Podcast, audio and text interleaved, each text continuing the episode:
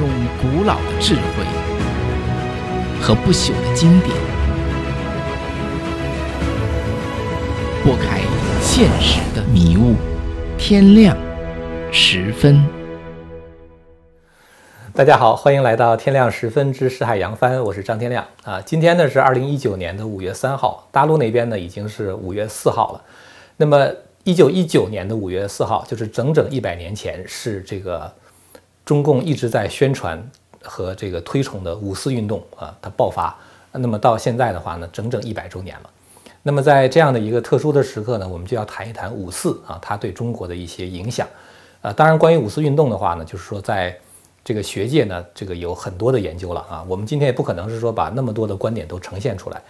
这个五四的话呢，分成两个呃，就是切入的角度啊。一种研究的话呢，是研究五四当天本身发生了什么啊。这个我们知道就是。这个中共是宣扬成为一个爱国民主运动啊，就当时很多学生走上街头，然后呢，在这个就是抗议抗议这个巴黎和会，把这个德国在中国的权益移交给日本啊，所以当时呢，这个呃五四的学生打出的旗号是外争这个国权，内惩国贼啊，然后的话呢，当时学生有一些其实非常激进的举动啊，包括火烧赵家楼啊，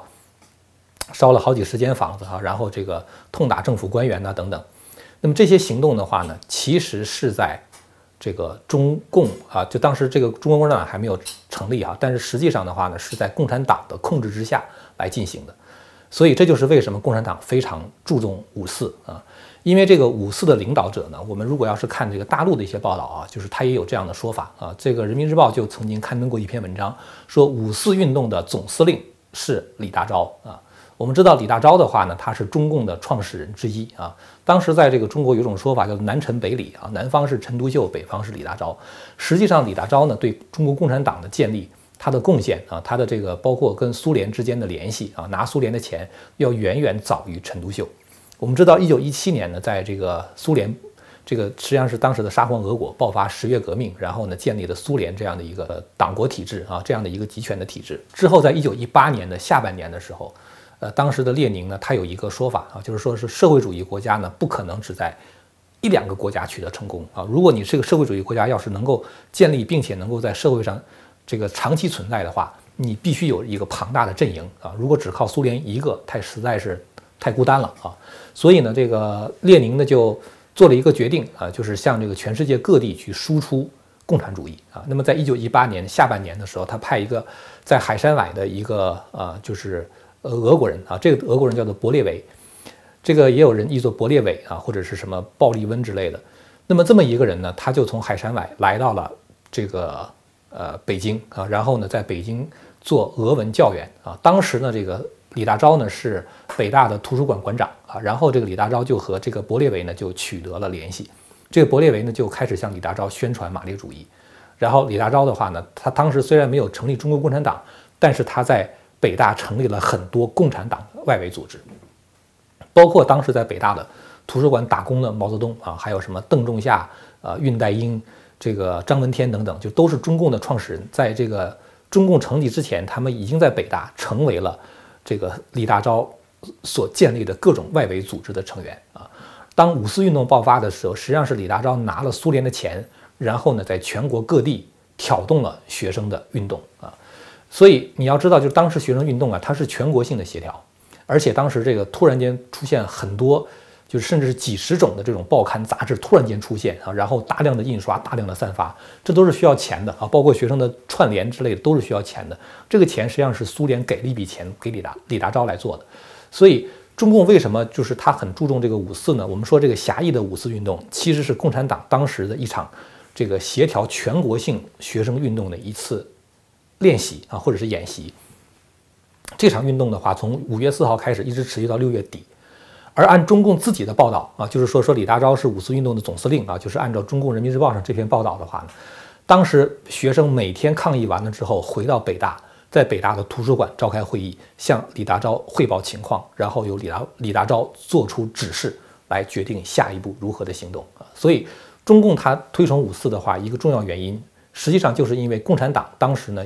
虽然没有成立，但是已经作为一个独立的力量，在苏联的前、在苏联的顾问的支持下，然后在全国发动了这样场这一场运动啊，所以这个是五四运动它的一个这个真相。那么第二个的话呢，就是关于五四运动还有另外的一个研究的角度，就是除了狭义的五四啊，就这个学生运动本身，还有一个广义的五四运动。所谓这个广义的五四运动的话呢，指的是一九一五年陈独秀创立《新青年》之后开始的一场叫做新文化运动啊。这个新文化运动的话呢，它其实这个对中国整个的传统文化啊进行了一次彻底的否定啊。新文化运动中有很多代表啊，比如说这个像鲁迅呐，像这个钱玄同啊，呃等等这样一批人啊。鲁迅的话呢，是在《新青年》上发表了这个他的第一篇啊，也是中国近代的第一篇白话小说《狂人日记》啊。《狂人日记》的话，我们知道他就是把这个呃中国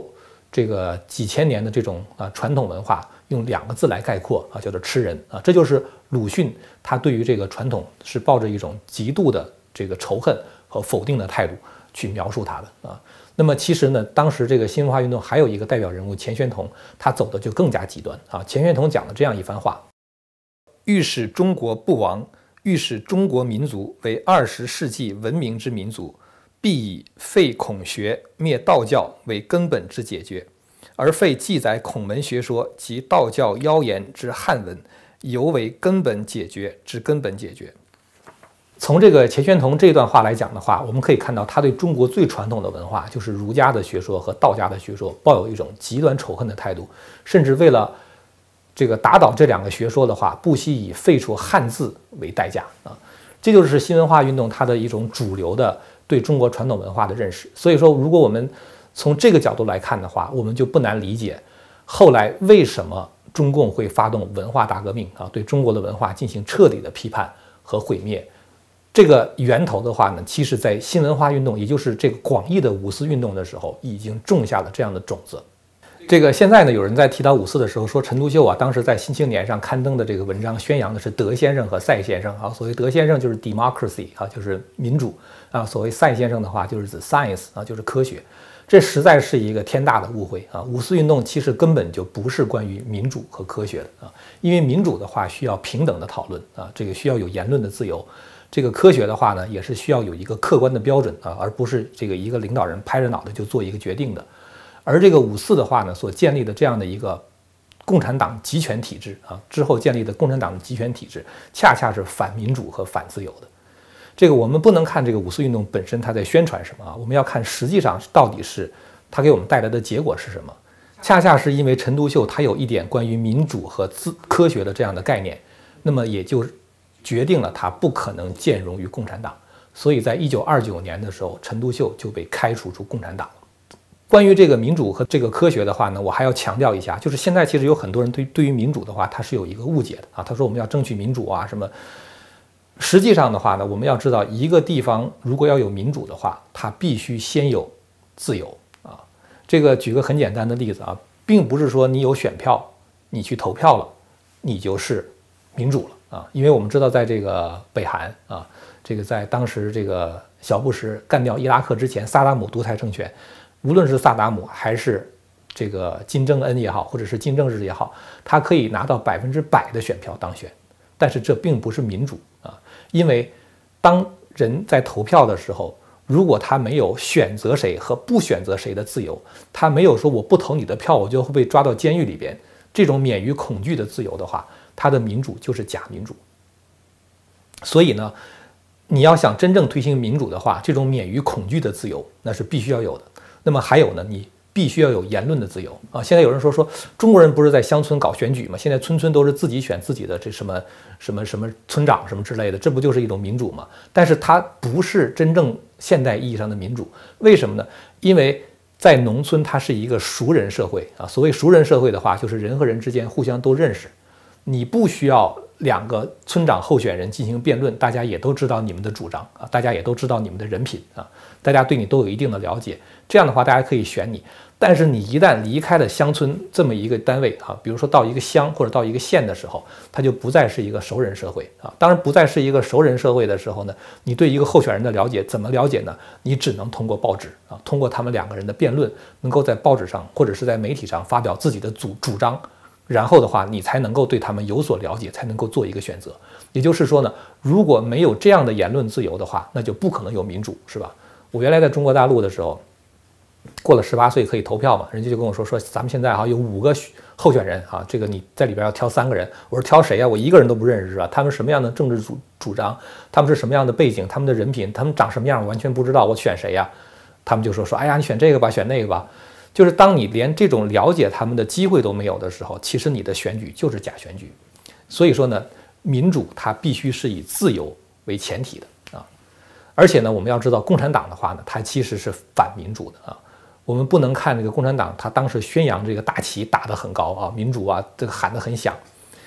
列宁在刚刚建立这个苏联政权的时候啊，他就提出了一个主张啊，他说必须由少数人。来做决定，多数人绝对的服从，要建立这样的一个体制，才能够把共产党这个政权维系下去。一个由少数人决定，多数人绝对服从，也就是如果要按照我们中国人的话来讲的话，就是全党服从中央啊。那么这样的一个层层向上服从的体制，它怎么可能是民主呢？是吧？民主的话，它是应该是多数人做决策嘛。所以中共的话，他也觉得说这种。呃，民主的话，这个它也不是民主，是吧？不好听，所以中共就给它起了一个名字，叫做民主集中制啊。实际上的民主民主集中制的话，就是你们爱说什么说什么，但是中央做了决定，你们要执行。这个实际上它是种独裁啊，或者是寡头政治。当时五四运动的参与者呢，有一个叫做胡适的啊。胡适呢，因为当时在美国呀，他这个有很多的活动、游学呀，包括演讲啊等等。那么胡适呢，对这个新文化运动有两个评价啊。他说，新文化运动呢，可以。媲美当时在欧洲所发生的文艺复兴和后来发生的启蒙运动。我们知道，这个文艺复兴啊，它实际上复兴的是古希腊的文化啊，也是一种传统。那么新文化运动呢，其实它不是在复兴任何一个传统，而是对传统彻底的否定。从这个角度上来讲，就是胡适把新文化运动比作文艺复兴啊，这是非常不恰当的。那么比作启蒙运动是否就恰当呢？也不恰当，因为启蒙运动强调的是人的理性。而共产党这样的一套，这个我说是一种邪说啊！你站在任何一个逻辑和理性的角度来判断的话，你都会发现他这个学说漏洞百出。所以共产党也就拒绝人讨论他这个学说本身的问题啊，就是他的这个学说本身是不是合理的问题。因此，共产党的话为什么要压制言论的自由？如果他真的那么符合逻辑啊，那么符合这个就是理性的话，那么他应该鼓励人们从理性上去认识它。当他拒绝别人进行这样理性讨论的时候，也就说明共产党他这套理论的话是反理性的。所以胡适把这个新文化运动和这个十七世纪、十八世纪当时在欧洲发生的启蒙运动做一个类比啊，这种类比的话，我认为也是非常不恰当的。如果我们能够从新文化运动和共产党政权的它的建立，和维系啊，和包括它造成的后果，整个这个因果关系这个角度来看这个问题的话呢，我们就会发现，实际上，共产党集权就是新文化运动所接触的一个苦果啊。我们从这个角度上来看的话呢，我们也就知道新文化运动对于中华民族是一场灾难啊。所以我本人对新文化运动持有一个完全否定的态度。现在我知道有很多人呢，他们还是比较欣赏一些新文化运动的人物啊，比如说鲁迅啊等等。我们要知道，就是当我们在这个欣赏这些人物的时候，当然还有一些人，他们觉得他们读过很多的书，做过很多深入的思考，所以他们对传统文化就抱着一种否定的态度。我们要知道，就当我们抱着这样的一个态度看待传统文化的时候，实际上我们已经陷入到新文化运动所带给中国的那个共产党集权体系。以及这个集权体系所建立的这个党文化这个环境中，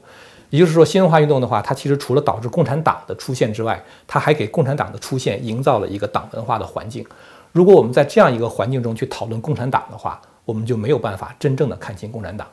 所以，我们今天在反思五四的时候呢，其实不应该是仅仅反思当时五四这个行动的本身啊，当然很多其中暴民运动。啊，包括火烧赵家楼等等，是我们现在要批判的。但是我们更应该看到广义的五四运动，就是新文化运动给中华民族带来的这种灾难。当然，有的人的话可能会说，说这个传统文化难道就没有糟粕吗？这里边就涉及到一个怎么对传统文化的定义的问题啊。就是我的对这个传统文化的定义呢，这个跟可能跟很多朋友都是不太一样。那么将来的话，我们会展开来讲。呃，五四运动这个事情，其实我本来是想做一个系列的，但是呢，我现在决定仅仅做一次啊，就是这样的一个引言，把结论呢告诉给大家。因为呢，就是说，比如说这个呃民主啊、科学啊，它到底是怎么回事儿？他们这两个民主和科学本身是不是有什么问题啊？中国的传统文化到底是什么啊？怎么去定义它？这个中国整个这个思想史的发展发展过程啊，其中的话为这个新文化运动是不是埋下了一些种子等等，像这样的问题呢，它都是需要这个长篇的讨论啊，甚至是像思想史或者是哲学史这个层面的讨论，它可能需要就是说做呃十几集、几十集这样的一个篇幅去做，所以呢，我们将来可能会专门去呃。就是用很长的篇幅来讲一下这个中国思想史或者是哲学史的发展啊，所以到那个时候的话呢，等我们把整个思想史全部过一遍之后，我们反过头来再看这个新文化运动，可能就会看得更加清楚。讲到这儿呢，我再说一下，就是说我们在这个天亮时分节目呢，呃，一开始就跟大家说明啊，天亮时分的话呢，是在呈现一种思考的方法啊，当然大家不一定会认同我的结论啊，有的人在我的这个。呃，频道下面留言呢，这个不认可我的一些结论呢，啊，包括一些推理过程，我觉得这个都没有关系啊，因为本来呢，这就是一个呃自由讨论的平台。但是呢，这个我要跟大家讲我们这个这个删帖的一些规则啊，因为有些帖子我们就删掉了啊。为什么要删掉呢？呃，有几类帖子是我一定要删的啊。第一类帖子的话呢，就是骂人的帖子啊，这个。因为我们知道啊，这个有人讲说说你这个删帖不是在干扰言论自由吗？是吧？你你讲你的话，你就不许我讲我的话吗？这是对言论自由的一个基本的误解啊！我们必须要知道言论自由它的目的是什么。言论自由的目的的话呢，实际上是有大家公开平等讨论的机会，然后呢，它的目标是达成一种有效的沟通啊，或者是这个提供一种这个有有价值的信息的交换啊。所以这个是言论自由它的目的啊，有价值的信息交换，然后的话达到一种沟通的目的。那么当你在骂人的时候，你既没有提供任何有价值的信息，你也没有做任何有效的沟通啊，你只是个人情绪的一种宣泄啊。所以这种言论的话呢，其实是一种人身攻击啊。所以在这种情况下，它不受这个美国宪法第一修正案的保护啊。如果你要是甚至是威胁我的话，那我都是可以报警的啊。所以说呢，我想。嗯，就是要跟大家讲清楚，如果你骂人的话啊，我不管你骂的是谁，这样的帖子我们是要删掉的啊，这是第一点。第二点的话呢，就是说这个有一些这个帖子的话呢，就是说如果你没有提供一些这个呃，就是有用的信息啊，也没有一些理性的分析，只是在喊口号啊，你也没有骂人，但是你在喊口号，这种帖子的话，通常我们也会删掉啊。有人就是讲说说这这个这个言论自由，难道我不能在这个地方喊一些口号吗？我就表达一下我自己有什么不可以的呢？这就是这就是我要说的第二个问题。言论自由的话，讲的是你有你的自由，我也有我的自由啊。这个频道的话呢，它是我们这个团队的一个财产啊。这就像我们办的一个媒体啊，办的一个电视或者办的一个报纸一样，我们可以把你的留言看作是我们媒体的，对我们媒体的投稿啊。我们可以发表，也可以不发表。其实我问这样的朋友问一句，你就知道了。如果你办一个报纸，呃，我给你写了一些文章。你有没有决定是否发表的权利啊？如果你没有决定是否发表，只要是我写的，你就必须发表的话，那我想你这个报纸你就办不下去了啊！因为无数的人会给你写无数互相冲突的这样的意见，那也就是说你的办报原则是什么就没有了，是吧？所以如果你在办一个媒体啊，你有一个原则，你有权决定投给你的稿子发表还是不发表。那么同样道理，对在我这个频道下面留言的，我们也有绝对的权利来决定保留或者是删除。所以呢，所谓的言论自由，其实是我可以讲我的话，你可以讲你的话，但是你不能强迫我讲你的话。如果你真的想发表你自己的言论的话，你完全可以自己开一个频道，然后在你的频道上去讲。我不会到你那个地方去留言，我也不会到你那个地方要求你必须要保留我的留言。所以这就是美国言论自由的真谛啊！所以你知道，美国的话，它有左派媒体，它有右派媒体。啊，甚至比如说，甚至天主教也有他们的报纸。你给天主教报纸登一个污蔑天主教的文章，他绝对不会登的，是吧？你给左派的嗯报纸投稿，就是一个讲这个传统价值的，十有八九他也不会登，反之亦然。所以这个社会的言论自由是说，你可以办你的媒体，你不会因为你的这个言论而受到，就是当然是违法的，什么煽动性的言论不算啊，就是你不会因为你的某一种观点而被别人所这个迫害啊，被别人所威胁。然后呢，甚至政府把你抓起来，这个是言论自由的根蒂真谛，而不是说你到我这儿来说你的话，还必须让我听啊，还必须让我来保留一个你发表在我这里发表你言论的这个这个原地啊，那不是这样。当然我知道，就是说我的这个频道的话呢，其实这个我的这个调子哈，或者是我这种推理方式的话，呃，可能有一些人接受不了啊。有些人的话，包括我的结论，有的人看了可能会很生气。跟这样的朋友的话，我也想说一下，你就别来了啊，因为这个你看了生气，你来干什么呀？是吧？我原来在这个美国之音做节目的时候，我就经常碰到这种情况，因为当时我们做一些 call in 的节目，就是观众可以直接打电话进来，现场就讲他的意见，就有很多人在这骂人啊，这个包括骂我们、骂美国之音什么什么之类的。我非常纳闷儿，第一次哈，我当时还就是尽量回答他们的问题，就是他们不管怎么骂我，尽量是从他们的这种呃讲的话中抽出他们的具体的问题，有可能卡在什么地方予以回答。后来我经常看到这批人打电话进来骂人，而且同一批人，我就明白一个道理，我觉得这些人他们其实根本就不是来听的，他们就是来捣乱的。因为你在中国哈，那他们是说从中国什么什么地方打过来的。你在中国听美国之音的话很费劲的是吧？你要调短波，啊，政府在那地方还有干扰，你费那么大劲去听美国之音的目的就是把自己气得够呛，还要打电话打长途电话到美国来骂美国人。你说你为什么呢？是吧？我所以，我后来就觉得这批人其实是他们就有这样的任务来干这个事情的。那么这样的人的话，我希望你就到我到我这个频道上啊，我觉得你最好就别来了啊，因为这个。呃，首先你如果要是骂人或者喊一些口号的话，这是一定会被删掉的啊。然后的话呢，就是你看了之后你还挺生气的啊。所以呢，呃，当然你要来的话，我也欢迎你看啊。但是就是说这个，呃，为你自己个人的健康和心理的这种舒适程度考虑的话，我觉得你还是不来为好。今天呢，关于这个五四运动呢，做了一个简单的反思啊，只是抛出了一些结论性的东西啊。然后呢，我们回答了一些关于网友的提问。呃，那么今天的节目呢就到这里。如果您要是喜欢我们节目呢，欢迎您订阅和传播这个频道。最后再次感谢您的收看啊，我们下次节目再见。